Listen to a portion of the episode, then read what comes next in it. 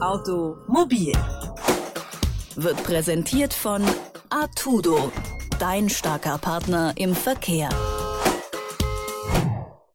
Naja, es ist, es ist so, dass ähm, in den modernen Autos heutzutage ganz, ganz viele Sensoren verbaut sind und die Daten von diesen Sensoren regelmäßig oder wirklich ganz, ganz kurzen Abständen an die Automobilproduzenten gesendet werden. Wenn wir uns heutzutage ein neues Auto kaufen, unterschreiben wir typischerweise mit den Automobilproduzenten schon einen Telematikvertrag, die sozusagen absichern, dass wir diese ganzen Daten dahin schicken können.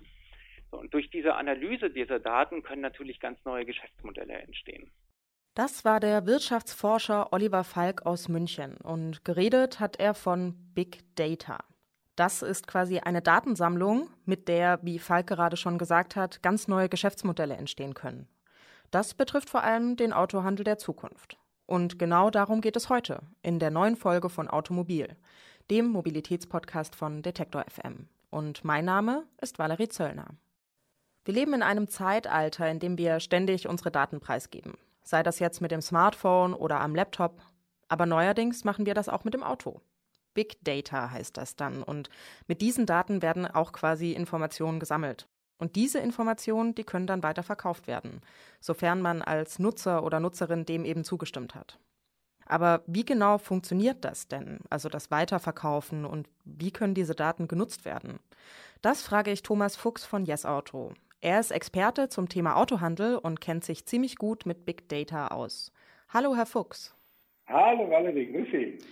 Herr Fuchs, Big Data im Autohandel, also diese Datensammlung, das ist ja immer mehr im Kommen. Aus anderen Sparten, zum Beispiel Facebook und Co., kennt man das ja schon. Warum zieht die Autoindustrie jetzt erst nach? Ich glaube, die Autoindustrie hat äh, gar nicht so spät nachgezogen. Also es gibt schon seit vielen Jahren, wird da sehr viel, sehr professionell mit vielen Marketingpartnern gearbeitet. Allerdings hat man das bisher immer an Marketing Agenturen ausgelagert. Und jetzt haben sowohl die Hersteller als auch die Händler verstanden, dass sie in dem ganzen Beziehungskonstrukt mit äh, Kunden praktisch äh, selber mehr mitsteuern müssen, mehr reingehen müssen, sich darum kümmern müssen. Und das ist die große Herausforderung, die in den nächsten Jahren ansteht. Mhm. Und wofür werden denn die Daten eigentlich gebraucht? Also ich meine, da wird gesammelt und gesammelt. Was, was passiert denn mit diesen Daten? Sagen wir ganz ehrlich, wir alle sind ja Kunden bei irgendeinem anderen äh, Online-Geschäft oder auch im Offline-Bereich.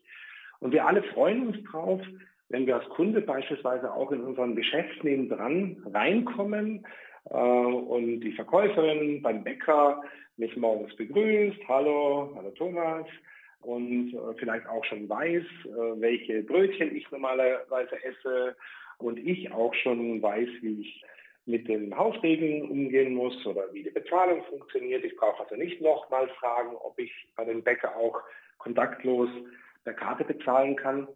Und genau diese Informationen, darum geht es eigentlich auch bei Big Data, äh, dieses Nutzerverhalten und in der Verbindung mit dem Anbieter, wie man das macht. Nur mit dem großen Unterschied Big Data. Es geht also nicht in der Beziehung zwischen äh, den Bäcker und mir morgens und vielleicht den anderen 50, 100 Kunden, die es da gibt, sondern eben mit Tausenden, Hunderttausenden, Millionen von Kunden. Mhm. Und genau darum geht es, um das Kundenerlebnis zu schaffen und natürlich auch dadurch ein Marketing Mehrgewinn zu erreichen, indem man dem Kunden das richtige Angebot zum richtigen Zeitpunkt äh, gut einsteuern kann.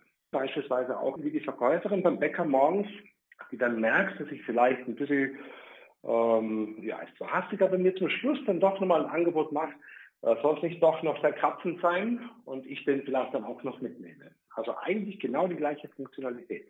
Mhm. Und äh, wie kann sich der Autohandel jetzt im Endeffekt dann das zunutze machen? Sie haben jetzt die ganze Zeit von der Bäckerin gesprochen. Wie sieht denn das konkret dann im Autohandel aus?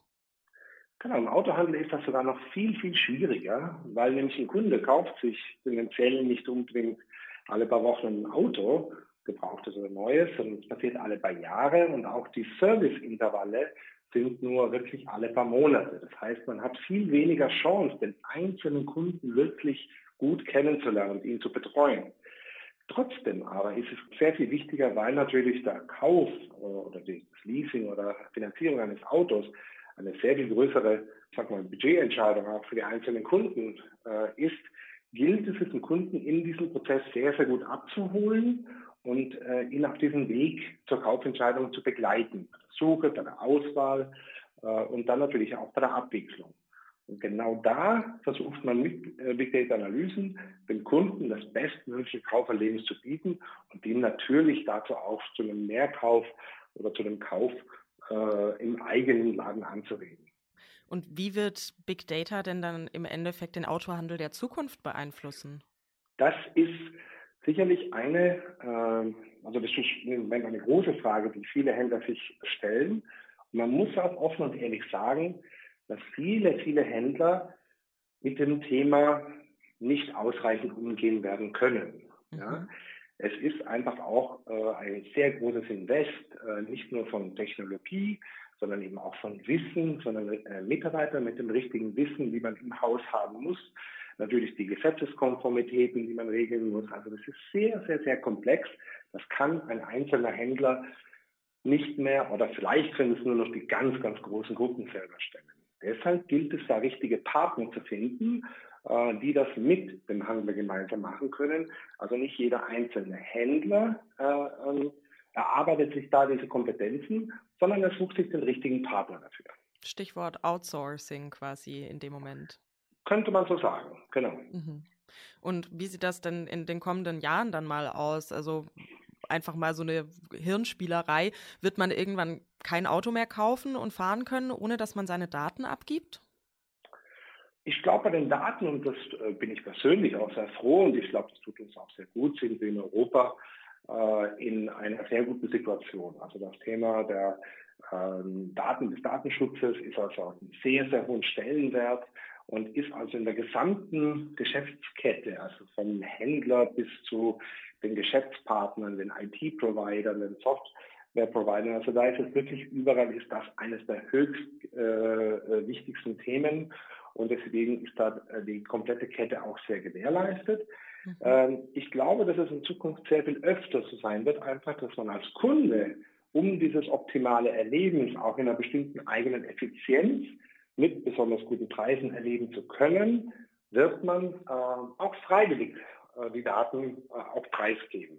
Mhm. Es wird aber immer die Möglichkeit geben, sich da eine Opt-out-Funktion, also da ein bisschen abzunabeln. Und äh, man muss sich aber dessen auch bewusst sein, dass man dann bestimmte Komfortfunktionalitäten eben nicht so einfach findet und einem vielleicht auch äh, die äh, Suchmaschinenfunktion oder eben auch im Gespräch erstmal was Falsches angeboten wird. Ja, das muss man sich bewusst sein und ich glaube, da wird sich ein ganz großer Teil äh, der User, äh, speziell im Online-Bereich, eher für die Komfortfunktion äh, entscheiden. Mhm. Ja, Audi macht das ja jetzt vor. Die planen, dass man sich äh, easy per App Dinge wie zum Beispiel Sitzheizung oder Klimaanlagen dazu buchen kann. Äh, ist Audi damit auf dem Holzweg oder wird das jetzt immer mehr kommen? Ich glaube, Audi liegt da voll im Trend und ist äh, da gar auch nicht mal so sehr Vorreiter. Da gibt es auch äh, mehrere, speziell äh, der äh, mittlerweile nicht mehr so kleine äh, Elektrowagenanbieter aus den USA äh, ist da Vorreiter in dem äh, Bereich gewesen. Äh, und das wird in Zukunft immer mehr kommen. Und äh, dann ist es auch rein aus der Massenfertigung heraus, mag es irgendwann Sinn machen, dass man von vornherein einfach eine Sitzheizung in alle Autos einbaut und dem Kunden dann aber variabel erlaubt, das kann man sich dann vielleicht fürs Wochenende kaufen oder nur für die Winterzeit oder oder für immer oder also da gibt es dann eben genau diese Funktionalitäten, äh, die es denn auch äh, anderweitig möglich ist, das freizuschauen. Das wird ein großer Trend werden. Das ist aber im Endeffekt nichts anderes, als dass es teilweise Hardware-Produkte sich in Software-Produkte verwandeln. Also es ist keine große äh, Veränderung und Software-Produkte oder Services online gab es ja auch jetzt schon sehr viele. Und da gilt es natürlich jetzt, und das ist so ein bisschen der große Streitpunkt zwischen Handel und Hersteller im Moment, wer partizipiert jetzt wie an diesen zukünftigen Umsätzen? Weil natürlich jeder davon ausgeht, dass das über die nächsten Jahre sehr stark steigen wird. Und da haben ja einige Hersteller schon groß äh, auch in ihren Verträgen das festgelegt, dass der Handel daran partizipieren wird, auch wenn der Kunde vielleicht den Händler gar nicht gefragt hat, sondern diese Zusatzfunktion sich einfach über sein Handy, ähm, über die Hersteller-App sich hat freischalten lassen. Das heißt, ähm, der Autohandel, wie wir ihn jetzt kennen, wird einfach immer breiter gefächert sein in der Zukunft. Ja, also ich persönlich würde es vielleicht so bezeichnen, äh, dass er persönlicher wird. Das heißt also die Effizienz und äh, das wird über viel, über Big Data, über über spezialisierte äh, Geschäftspartner, die den Handel dabei unterstützen werden. Also es können Portale sein, es können aber auch andere Dienstleister sein. Der Handel tut meines Erachtens sehr gut daran, wenn er äh, den Teil äh, noch konzentrierter ausübt, äh, den er auch in den vergangenen Jahrzehnten schon sehr erfolgreich gemacht hat, nämlich die persönliche Beziehung mit dem Kunden aufbaut. Mhm. Äh, dass er wirklich das Kundenerlebnis, wenn der Kunde dann wirklich selber da ist, das gut macht. Also der, der Händler wird in Zukunft wenig Einfluss haben darauf, wie zufrieden ein Kunde ist, wenn er sich über die App die Sitzhaltung freischaltet oder nicht. Da ist der Hersteller verantwortlich, dass die App funktioniert, dass die Sitzhaltung funktioniert und schlussendlich auch für das Pricing, also was das dann äh, effektiv kostet. Äh, wenn der Kunde aber vom Auto zum Service abgibt oder anderweitig in einer Unfallsituation oder in einer Servicesituation mit dem Mitarbeiterin, mit dem Mitarbeiter des Handels in Kontakt tritt, das ist ein ganz, ganz entscheidender Punkt, wo ich persönlich der Meinung bin, der wird noch in einer sehr, sehr, sehr lange Zeit ähm, wichtig bleiben und wird dem Händler die Rolle geben. Der Händler muss sich noch besonders darauf fokussieren. Ja, Autohandel in der Zukunft und wie dieser von Big Data beeinflusst wird, darüber habe ich mit Thomas Fuchs von Yes Auto gesprochen. Vielen Dank für das Gespräch. Danke Ihnen, Valerie, und auch Ihnen noch einen schönen Abend. Daten sind Wissen und Wissen ist Macht. Das hat auch die Automobilindustrie begriffen und zieht jetzt nach. Ob Versicherungen, Parkplatzsuche oder die Not nach Ersatzteilen. Wer die Daten dazu hat, kann im richtigen Augenblick die richtigen Dinge anbieten und liegt damit den Konkurrenten um eine Nasenlänge voraus. Ja, und damit schließen wir den monatlichen Themenblock. Vier Folgen lang ging es um die Wirtschaftsrutsche im Autosektor, um Detroit, den Trabi, um die deutsche Wirtschaft und heute eben um den Autohandel der Zukunft. Nächste Woche, da starten wir dann in einen neuen Block unter dem Thema Zurück in die Zukunft. Ihr dürft gespannt sein. Bis dahin, macht's gut und eine schöne Woche. Ciao. Automobil